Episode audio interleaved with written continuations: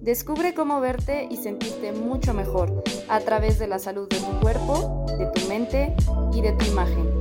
Bienvenidos al podcast de Centro Interdisciplinario Nutricional.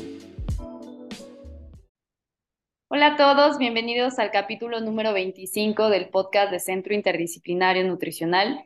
El día de hoy nos acompañó la nutrióloga Perla Sosa para esta entrevista relativa a la cirugía bariátrica.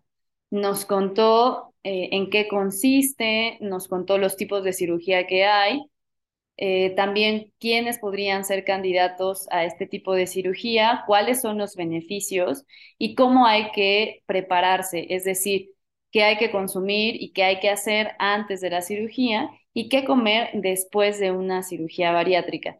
Así como nos menciona también un poco acerca de la suplementación, eh, sobre todo el esquema básico que hay que seguir si eh, se está decidiendo por este tratamiento, que también es una alternativa para la pérdida de peso. Quiero dejarles con esta, esta entrevista muy, muy interesante y quiero invitarles a todos que no olviden seguirnos en nuestras redes, que será información que les ayudará a tener una mejor calidad de vida. Hola a todos, nos da mucho gusto que nos acompañen el día de hoy. Eh, quiero contarles que hoy vamos a estar hablando de qué comer después de una cirugía bariátrica y para esto tenemos invitada a la nutrióloga Perla Sosa. En un ratito más les voy a contar de ella y vamos a empezar de lleno con el tema. Pero antes quiero invitarles a que nos sigan en nuestras redes sociales, arroba ci.nutri.sion. Nos puedes encontrar así en TikTok o en Instagram y como Centro Interdisciplinario Nutricional en YouTube y en Spotify. Estas redes son hechas exactamente para ti, para que puedas tener tips, recomendaciones, información de profesionales, para que puedas mejorar tu calidad y tu estilo de vida desde el punto de la alimentación y los hábitos saludables. Entonces, te esperamos por allá. Hay recomendaciones, hay recetas, hay entrevistas como, con profesionales como la que estamos haciendo ahorita con Perla y seguro toda esta información te puede retroalimentar y puede ayudarte a mejorar tu estilo de vida. Entonces, bueno, pues les voy a platicar un poquito de nuestra invitada de hoy. Como les decía, ella es la nutrióloga Perla Sosa, ella es egresada de la UAM Xochimilco y también tiene otros títulos como que es especialista en obesidad y comorbilidades, tiene una maestría en nutriología aplicada y es educadora en diabetes. Estos tres últimos títulos son por la Ibero y ella tiene mucha experiencia en pacientes con obesidad, pero principalmente en aquellos que se han sometido a una cirugía bariátrica o que van a someterse.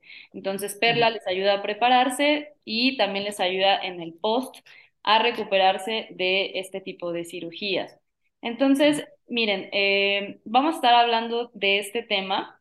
Quiero contarles también un poco que, por, qué, por qué elegimos hablar de esto, ¿no? Entonces, acá el tema de la obesidad es un tema muy importante, al menos acá en nuestro país, en México, y seguro que aplica para la mayor parte del mundo, donde aquí en México el 75% de nuestra población tiene sobrepeso u obesidad y eh, pues es por eso que estamos pensando en hablar de otras estrategias de las que quizá no se habla tanto, como en este caso de la cirugía bariátrica, ¿no? Sabemos que esta condición o esta enfermedad es multifactorial y por lo tanto es ocasionada por malos hábitos alimenticios, por sedentarismo, por no dormir bien, por un alto nivel de estrés, ¿no?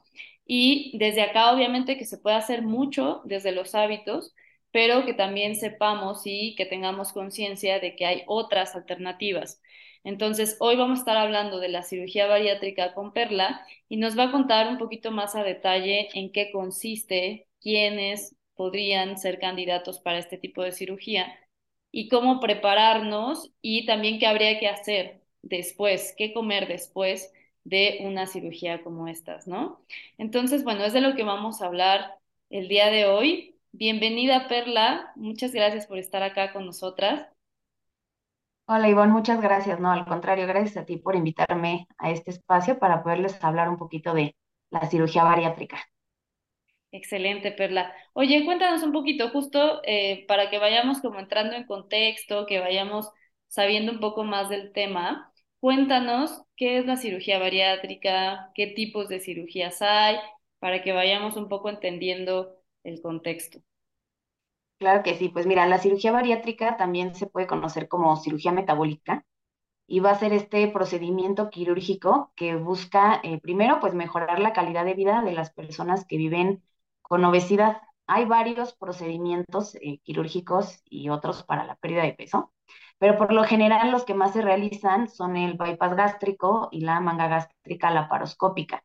Ambas eh, cirugías están destinadas a la pérdida de peso, a la disminución de la grasa corporal, pero sí son diferentes en cuanto al tipo de cirugía. Por ponerte algún ejemplo, eh, la manga gástrica se caracteriza porque eh, se hace una resección de más o menos del 80% de, del estómago, se extrae y por ende pues queda un estómago más pequeño. Se considera que la manga gástrica es un procedimiento restrictivo porque va a hacer que el paciente tolere menos porciones, coma menos y a largo, bueno, mediano o largo plazo pierda peso, ¿no? Se sería la manga gástrica. El bypass gástrico, eh, lo que se hace es que no se retira el estómago, no se extrae, pero se hace un estómago más chiquito, como un reservorio más pequeño, y se reconecta a una parte del intestino. Esta cirugía eh, se considera que es malabsortiva. ¿Esto qué quiere decir? Que va a disminuir la cantidad de nutrimentos que se absorben y por ende, pues bueno, el paciente también va a tener una disminución en su peso corporal y lo que buscamos es que pierda también grasa corporal. A grandes rasgos, estas serían como las principales cirugías bariátricas que se realizan. Eh, y bueno, además de la pérdida de peso, lo que busca la cirugía bariátrica es mejorar o prevenir las comorbilidades o enfermedades asociadas a la obesidad. O sea, que si la persona eh, vive con diabetes, pues pueda entrar en un proceso de remisión. O sea, ¿Esto qué quiere decir? Que la diabetes se controla o que si todavía no vive con ella, se previene que aparezca. También, eh, pues bueno, se va a prevenir la aparición de enfermedades como la hipertensión arterial, dislipidemias como es el colesterol triglicéridos elevado o algún tipo de cáncer que también se asocia eh, a este exceso de peso. Entonces, pues bueno, la verdad es que la cirugía bariátrica es una muy buena alternativa para el tratamiento de la obesidad. De hecho, eh, la cirugía bariátrica hasta ahorita ha demostrado ser el mejor eh, tratamiento, tanto a corto, mediano y largo plazo, por encima de las dietas bajas en calorías e incluso por encima del tratamiento farmacológico, porque muchas veces estas dietas bajas en calorías no se pueden sostener a largo plazo o el costo de los fármacos tampoco se puede sostener a largo plazo y pues bueno, los pacientes abandonan y regresan al peso anterior. Entonces, por eso es que, bueno, pues es una excelente alternativa si es que eres candidato para hacerte una cirugía bariátrica. Sí, yo creo que acá es, es muy interesante lo que nos vas contando porque, o sea, esto de que es uno de los mejores tratamientos, por ejemplo, es muy importante tenerlo en cuenta. Eh, pero también, por ejemplo, pues a muchas personas nos da miedo las cirugías, ¿no? Es como, ay, no, yo prefiero evitarlo y demás, pero creo que vale la pena el saber como con, de forma más clara cuáles serían los beneficios para también saber si vale la pena como hacerse esta cirugía, pensando justo en eso, que es uno de los mejores tratamientos. Eh, acá, no sé si tú, Perla, con los pacientes que veas, o sea, eh, no sé, acá con, con, mis pacientes, una de las preguntas más frecuentes es como, eh, ¿va a haber rebote? ¿En algún momento voy a recuperar el peso? ¿No? Entonces, no sé si allá con tus pacientes que ya se hicieron una cirugía bariátrica, qué tan fácil, qué tan difícil es que recuperen ese peso que ya se perdió con la, con la cirugía. Bueno, pues eh, sí hay un porcentaje de pacientes que tienen una reganancia en el peso corporal, pero por eso es muy importante que sean constantes en su seguimiento postquirúrgico.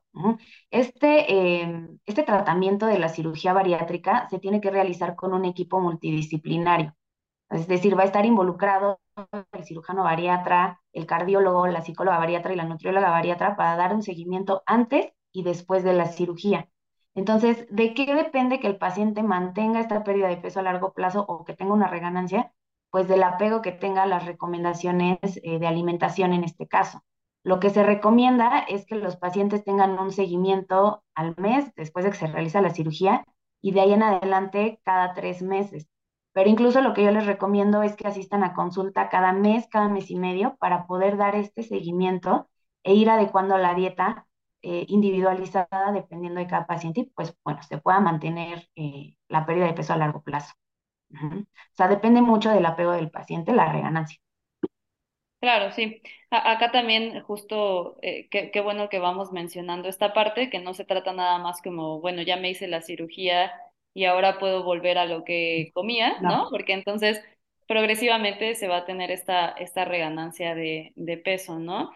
Eh, acá, por ejemplo, Perla, cuéntanos un poquito más de qué, qué tipo de personas serían candidatas para esta cirugía, porque pues al final no, no todas van a ser candidatas, es una opción viable, pero no para todos. Entonces, cuéntanos un poquito más bien sí.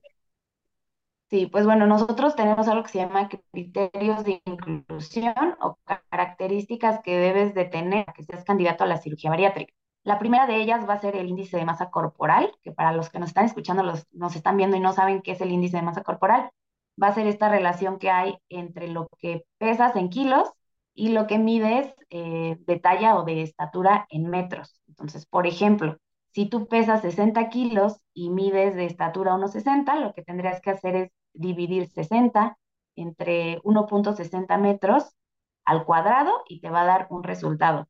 Ahorita puede sonar un poco confuso, pero incluso si se meten a Google y ponen ahí cómo sacar tu índice de masa corporal, metes tus datos de peso y, y talla o estatura y te va a arrojar un resultado.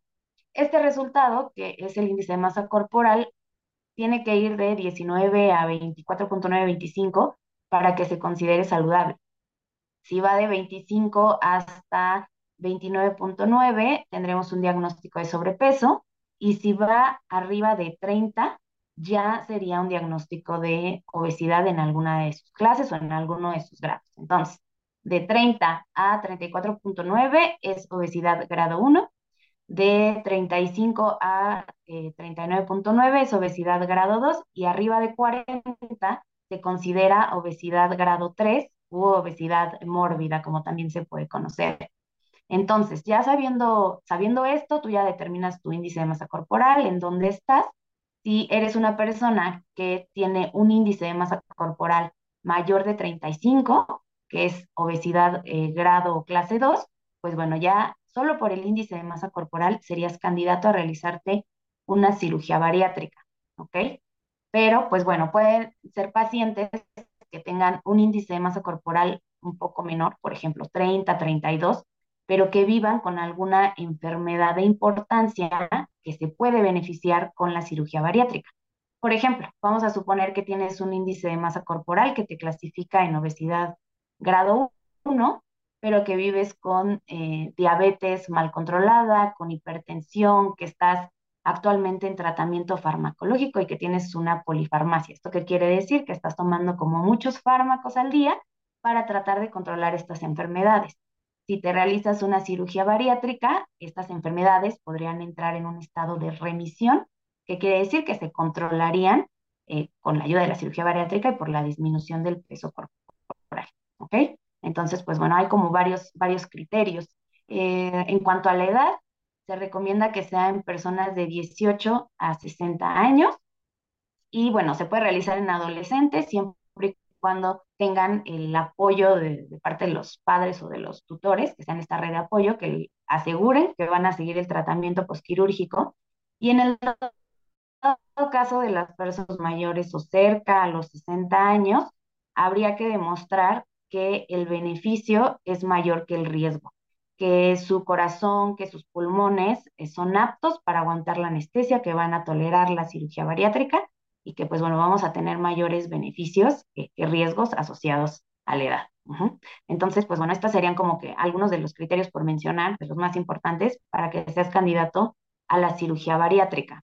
Eh, pero bueno, me gustaría también mencionarles que puede ser que tú cumplas con todos estos criterios de inclusión, eh, pero va a haber algunos aspectos que pueden hacer que no te puedas operar. Por ejemplo, si eres una persona que eh, está pasando por algún proceso depresivo o que tienes em, adicciones como las drogas, al alcohol o alguna situación que pueda complicar el apego a las recomendaciones médicas o de nutrición, pues bueno, ya no serías candidato, aunque tu peso sea alto, por ejemplo, o aunque vivas con diabetes o hipertensión. Entonces, es muy importante que el paciente pase por una evaluación con el equipo multidisciplinario, como ya les comentaba, eh, el médico bariatra, el psicólogo, el cardiólogo y la nutrióloga. Entre todos tenemos que dar el visto bueno para que el paciente pues, pueda operarse. Ok, sí, muy bien. O sea, creo que acá los criterios están muy, muy claros. Em, yo creo que acá, Perla, quizá está, bueno, yo lo pienso, y quizá la duda también está en las personas que, que nos vayan escuchando, como de, o sea, ¿cuántos kilos voy a bajar? ¿No? De por sí esta es una duda que, que siempre nos preguntan en consulta, ¿no? Y yo sé que a lo mejor no nos podrás decir exactamente como una cifra así como muy clara, pero cuéntanos un poquito qué has visto tú en, en tus pacientes, como para que también vayamos ubicando si la cirugía, qué tanto más nos puede ayudar como en esta, en esta pérdida de peso, que a lo mejor un proceso más como de hábitos. Claro. Pues mira, la verdad es que como lo dices, depende mucho de cada paciente, depende mucho eh, de la respuesta que tengan a la pérdida de peso, depende también de los intentos previos que hayan tenido para bajar de peso. Si ya intentaron muchas dietas, muchos ayunos, eh, incluso fármacos, pusieron dietas muy bajas en calorías, el cuerpo va generando una cierta resistencia a la pérdida de peso. Entonces, pues bueno, con la cirugía bariátrica eh, podemos ver que en el primer mes, y con base en mi experiencia, pueden perder, no sé, desde 8 hasta 15, 18 kilos en el primer mes. Lo importante aquí mencionarles que eh, la parte donde, o bueno, el tiempo donde vamos a ver mayor pérdida de peso va a ser en los primeros seis meses y en el primer año. es cuando más vas a bajar de peso asociado a la cirugía bariátrica. Por eso es que yo siempre les digo que ese primer año lo tienen que aprovechar lo más que puedan, apegarse lo más que se pueda a las recomendaciones de alimentación, porque después de ese año sí van a seguir bajando de peso, pero eh, va a depender ya mucho del apego que tengan, de qué tanto controlen las porciones que consumen, de la actividad física que realice, de los suplementos que tanto se les están tomando, ¿no? Entonces, pues bueno, la pérdida de peso sí depende entre cada paciente y otro, y eh, pues bueno, del tipo de cirugía que también se realice, si es manga gástrica o bypass gástrico. Así, varía mucho, pero en promedio podría ser ese. Claro. Oye, y por ejemplo, alguien que ya está interesado, interesada en realizarse este tipo de cirugía, ya nos contaste que hay un, un, equipo multidisciplinario, pero hablando solamente del tema de, de nutrición, qué tendría que comer esta persona para prepararse para la cirugía, cuánto tiempo tendría que comer así. Platícanos un poquito. Bueno, pues bueno, eh, el, el, paciente cuando asiste a la consulta de nutrición, lo que nosotros hacemos primero es evaluar al paciente. Yo necesito conocer a la persona, no nada más es subirlo a la báscula y ya decirle, bueno, tienes este excedente de, de peso, ¿no? Se hace algo que se llama eh, la evaluación del ABCD, del estado de nutrición del paciente. Se los explico de manera muy general. La A nos refiere como a todos los antropométricos o datos como peso, composición corporal, porcentaje de grasa, músculo, grasa visceral eh, del paciente. La B, que son los bioquímicos o datos de laboratorio que se revisan en consulta. Y aquí podemos ver si el paciente tiene, por ejemplo, su glucosa o azúcar elevado, su perfil de lípidos, colesterol, triglicéridos fuera de rango o deficiencias, ¿no? Como hierro bajo, calcio, no sé, o sea, todas estas cuestiones de laboratorio que se asocian a la alimentación que pueden estar fuera de rango arriba o abajo. La C, que es la parte clínica, aquí, pues bueno, si es una consulta presencial, que sería lo ideal, se hace una exploración física para evaluar al paciente y, bueno, determinar si tiene deficiencias nutricionales. Por ejemplo, caída del cabello, debilidad de las uñas, reseca de la piel, eh, o si presenta manchas en alguna parte del cuerpo, no sé, todas estas partes como, o aspectos físicos, ¿no? Que serían los clínicos. Y la D, que es donde nos detenemos un poquito más en la consulta, que es la parte de la dieta o los datos dietéticos del paciente.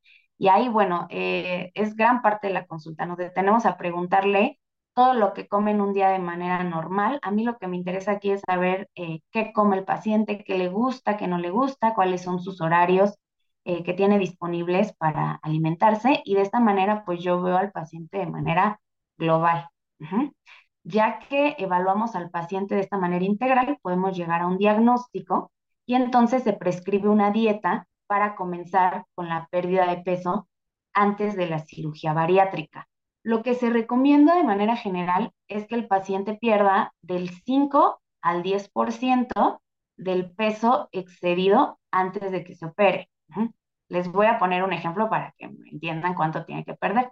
Vamos a suponer que un paciente debería de estar en un peso eh, ideal o saludable de 50 kilogramos, pero en consulta vemos que tiene un peso de 150 kilos. Por ende, pues bueno, tiene un excedente de 100 kilogramos tiene que bajar del 5 al 10% de esos 100 kilos, que serían de 5 a 10 kilos antes de la cirugía. Y esto no nada más es con la finalidad de que baje de peso, sino que cuando baja de peso, baja el porcentaje de grasa visceral, que es la grasita que se acumula en el área del abdomen, va a bajar la circunferencia abdominal, va a mejorar las condiciones eh, del hígado y bueno, esto va a favorecer que al momento de la cirugía eh, todo sea mucho más rápido y se disminuyan las complicaciones propias de, la cirugía, ¿no? Entonces, pues bueno, esto sería como el proceso que debe de pasar el paciente antes de que, de que se realice la cirugía, además de, bueno, recibir toda una reeducación o educación nutricional en las consultas antes de la cirugía bariátrica. Sí, muy bien, o sea, este, este proceso, digamos que no es a partir de la cirugía, sino tiene que iniciarse desde antes, perder un poco de peso, luego vendría la cirugía y luego acá, como nos decías tú, ¿no? O sea, como estas cirugías donde o se corta una parte del estómago o simplemente el estómago se hace más pequeño, ¿no? Eh, al final, pues también van a implicar una alimentación muy distinta al terminar la cirugía, ¿no? Entonces, ahora sí entraríamos como al tema de lleno, ¿qué habría que comer después de una cirugía bariátrica.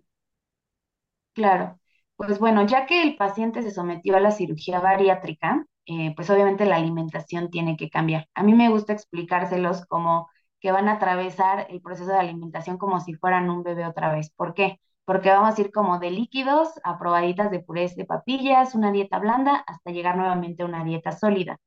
Eh, se consideran alrededor de cinco fases o cinco etapas después de la cirugía bariátrica y bueno, les voy a ir explicando cada una de ellas. La primera va a ser la dieta de líquidos claros. Esta dieta se caracteriza eh, por, bueno, el objetivo de esta primera fase o etapa es mantener hidratado al paciente. Dependiendo del tipo de cirugía es la duración, pero más o menos va de 3 a 7 días e incluye agua, té sin azúcar, todo tiene que ser sin azúcar, eh, jugos diluidos, pueden ser algunos electrolitos sin azúcar, también mi recomendación es que sean diluidos, pueden ser caldos desgrasados como caldo de pollo, caldo de res, puede ser caldo de pescado, lo preparan de manera normal, pero lo vamos a pasar por un colador y nos vamos a quedar solo con la parte eh, líquida. Podemos incluir eh, un poco de gelatina light a base de, de agua y pues bueno, en general eso sería, o sea, como que ver cómo estamos tolerando la introducción de los alimentos y mantenerse hidratado. Eso sería lo primero. Después nos vamos a ir a la segunda fase o etapa 2, que son líquidos generales, que puede durar más o menos de 7 a 10 días. Vamos a seguir con una dieta líquida, pero a diferencia de la primera, aquí ya vamos a introducir lácteos, que podría ser leche, eh, yogur deslactosado, y muy importante, en esta etapa vamos a iniciar con el consumo de los suplementos o la proteína en polvo sin carbohidratos. Eso como que vamos a ir metiendo de a poco eh, alimentos y suplementos. En esta etapa puedes ya consumir, por ejemplo, eh, agua de avena, podría ser, y todos los alimentos que ya les había mencionado con anterioridad. Podrían hacer algún jugo de frutas, algún jugo de verduras, alguna crema de verduras, pero si se dan cuenta, toda la alimentación sigue siendo totalmente líquida. Y, y acá, por ejemplo, a mí me gustaría eh, añadir también o preguntarte, o sea, la idea es que pues vayan cubriendo todo lo que se necesita, ¿no? O sea, por eso eh, en esta, en estas fases donde la proteína a lo mejor no se puede consumir sólida, pues la idea es darlo en suplemento para que tengan todo, ¿no? Por eso es también muy importante que, que haya este seguimiento nutricional porque pues al final es cubrir todo lo que se va necesitando, pero en dietas muy específicas, como por ejemplo en estas donde todo es líquido. Claro, lo que vamos a ir haciendo con cada etapa que se va avanzando es introducir más alimentos, muy importante, más proteína, y cada vez se va a ir aumentando el consumo de las eh, kilocalorías en cada etapa. Pero todo tiene que ser progresivo y muy importante eh, según la tolerancia del paciente. A veces pasa que ya les toca progresar a la siguiente fase y no lo toleran. No hay problema, nos podemos quedar uno o dos días más en la etapa en la que estábamos y ya luego progresamos otra vez.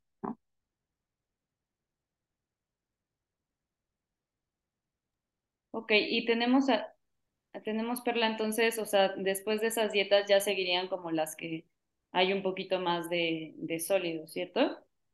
Así es. Después eh, vamos a entrar a la etapa o fase 3, que esta es eh, en papillas o en purés, más o menos dura de 10 a 15 días, dependiendo del tipo de cirugía.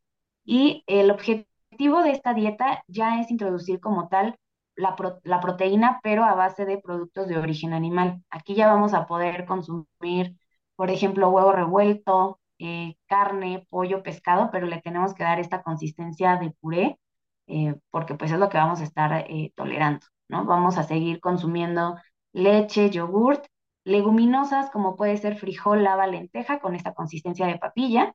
Y bueno, todo, todos los alimentos deben, deben de tener esta, esta consistencia. Las frutas, por ejemplo, puede ser manzana, puede ser este, pera, puede ser durazno. Lo único que les recomiendo es que quiten la cáscara, quiten las semillas, los pasen por un proceso de cocción y luego a un triturador de alimentos o a una licuadora para darle esta consistencia de, como de papilla.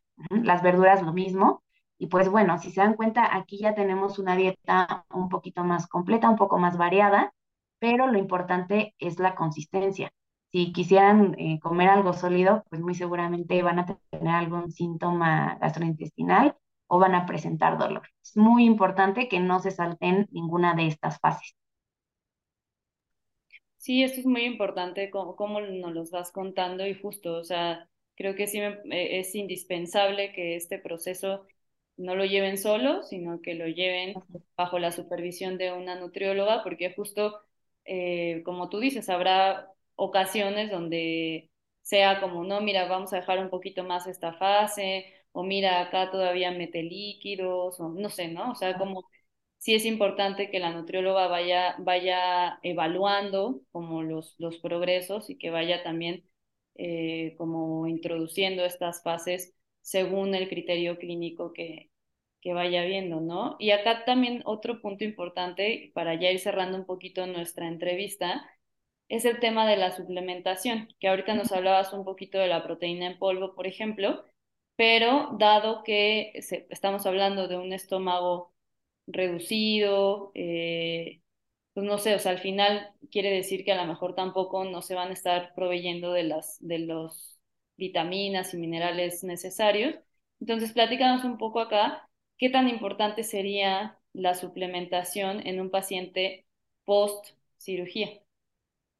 Ok, pues bueno, nada más eh, retomando un poquito el tema de las fases de las dietas, quedaba ahí una última por mencionar, que es la, la fase 4, que es una dieta blanda, que va a durar igual en promedio 15 días, a diferencia de la anterior, que es la de purés, eh, se caracteriza porque son los mismos alimentos, pero ya no tenemos que darle esta consistencia de puré, solo tienen que estar muy bien cocidos y tiene que ser una dieta muy fácil de masticar y de deglutir, ¿no? O sea, estas cuatro fases que les acabo de mencionar son las mínimas requeridas después de una cirugía bariátrica.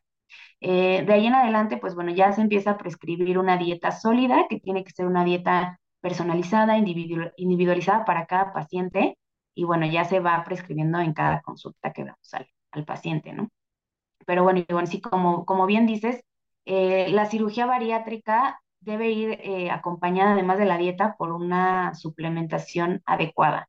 Y hay muchos suplementos. Y yo creo que aquí es donde vemos la mayor cantidad de dudas. A veces los pacientes llegan porque ven en el mercado como muchas opciones de proteína, muchas opciones de multivitamínicos y no saben qué tomar, cuánto tomar, que si en cápsula, que si en tableta, que si en gomitas. Y bueno, la principal va a ser la proteína en polvo sin carbohidratos o sin azúcar. Esta, como les mencionaba, se introduce desde la fase 2 y nos va a ayudar a mantener la masa muscular y a no tener deficiencias nutricionales a largo plazo. También eh, necesitamos un multivitamínico especializado para paciente bariátrico, que en las primeras fases yo les recomiendo que sea en forma de gomitas, porque pues, como ya vimos, no vamos a tolerar el paso de sólidos, entonces es mucho más fácil masticarlas, o hay algunas que son en, tabletas masticables de sabores, de, fresa, de naranja, según lo que le guste al paciente. Y muy importante también es la suplementación con calcio y vitamina D, para prevenir deficiencias en nuestros huesos a largo plazo. Estas serían como las principales. Y bueno, además de la eh, vitamina B12, que esta por lo general se prescribe de manera intramuscular, esto quiere decir que se inyecta eh, más o menos cada tres meses o según lo requiera cada, cada paciente. Este es como el paquete básico, pero de ahí en adelante se pueden eh, ir introduciendo algunos otros suplementos, como puede ser el hierro, en dado caso de que veamos que el paciente empieza con temas de anemia, por ejemplo, o algunos otros. Pero esto, como lo vamos a saber? Eh, pues bueno, que el paciente se realice laboratorios de manera constante, que vaya a consultar y lo vamos a ir resolviendo en conjunto. Pues muy bien, la verdad es que muy interesante todo lo que nos vas contando. Yo creo que nos ayudas a darnos un, un panorama general bastante claro de cuáles son los beneficios de, una cirugía bariátrica, cuánto peso podrían perder, qué otros beneficios pueden tener sobre la parte metabólica, por ejemplo, colesterol, triglicéridos, glucosa, etcétera, y cuál sería esta preparación y además qué viene para el post, ¿no? Entonces, yo creo que con todo esto, desde la parte de nutrición, las personas que nos, nos escuchan pues tienen una muy buena idea de un poco cómo sería este, este proceso. Eh, te agradecemos mucho, Perla, por porque nos hayas dado tu tiempo, eh, porque hayas estado acá acompañándonos en este, en este espacio. La verdad es que se nota mucho la, la experiencia que tienes de, de, este tema y cómo nos los cuentas. La verdad es que a mí me encantaría que, que nos acompañes en alguna otra entrevista y nos puedas contar un poquito más del tema por acá quienes nos escuchan, si van teniendo dudas, pues déjennoslas en los comentarios y Perla y yo las vamos contestando. También si quieren que, que Perla nos acompañe con algún otro tema del que tengan como más duda y, quieran que, que, abordemos un poquito más a profundidad, también déjennoslo acá en los comentarios. Y eh, pues te agradezco una vez más, Perla, muchísimas gracias por, por habernos compartido eh, tu conocimiento. Y por acá, si alguien está interesado, interesada en, este tipo de asesoría, ¿dónde te pueden encontrar? ¿Alguna red social? ¿Algún correo? Sí, claro. Pues en Instagram me pueden encontrar como L Nutridía o Perla Sosa Nutridía. en cuanto al equipo multidisciplinario, en TikTok, en Instagram nos pueden encontrar como Obesity Solutions y pueden agendar ahí su consulta eh, presencial, que ahorita estamos en Hospital Ángeles, en la eh, Torre Londres, si quieren asistir de manera presencial, que es lo ideal, pero también tenemos eh, consultas en línea y pues bueno, por estos medios nos pueden localizar. El correo electrónico sería lnutridia.gmail.com y bueno, pues con todo gusto podemos asesorarlos. Excelente, pues las, las redes sociales y tu contacto, Perla, va a quedar en la descripción de, de, estas, eh, de esta plataforma para que te puedan buscar si es que tienen alguna duda más específica o si requieren de tu apoyo. ¿Sale? Muchísimas gracias. Nos vemos en la próxima. Gracias a ti. Claro que sí, fue un gusto. Hasta luego.